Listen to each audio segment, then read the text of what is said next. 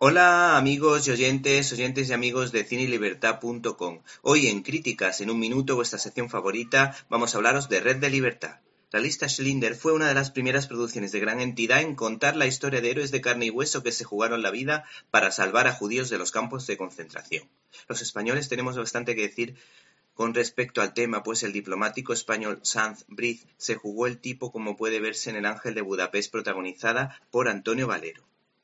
Red de Libertad es la nueva entrega en esta materia de Pablo Moreno, un experto en cine religioso, autor de estimables películas como Un Dios Prohibido, Poveda o Luz de Soledad que vuelve a contarnos una historia que está basada en hechos reales. Esta producción cuenta la historia de Elena Struder, una hija de la caridad que, como dice su director, desafió al poder de un imperio salvando a más de dos mil personas gracias a su red de libertad.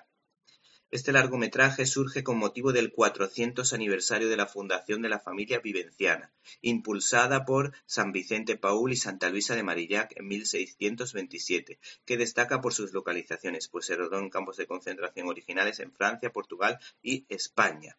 El equipo de prensa destaca que el contexto de entonces guarda paralelismos sorprendentes con los conflictos bélicos actuales.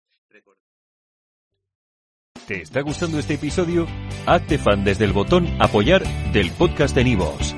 Elige tu aportación y podrás escuchar este y el resto de sus episodios extra. Además, ayudarás a su productor a seguir creando contenido con la misma pasión y dedicación.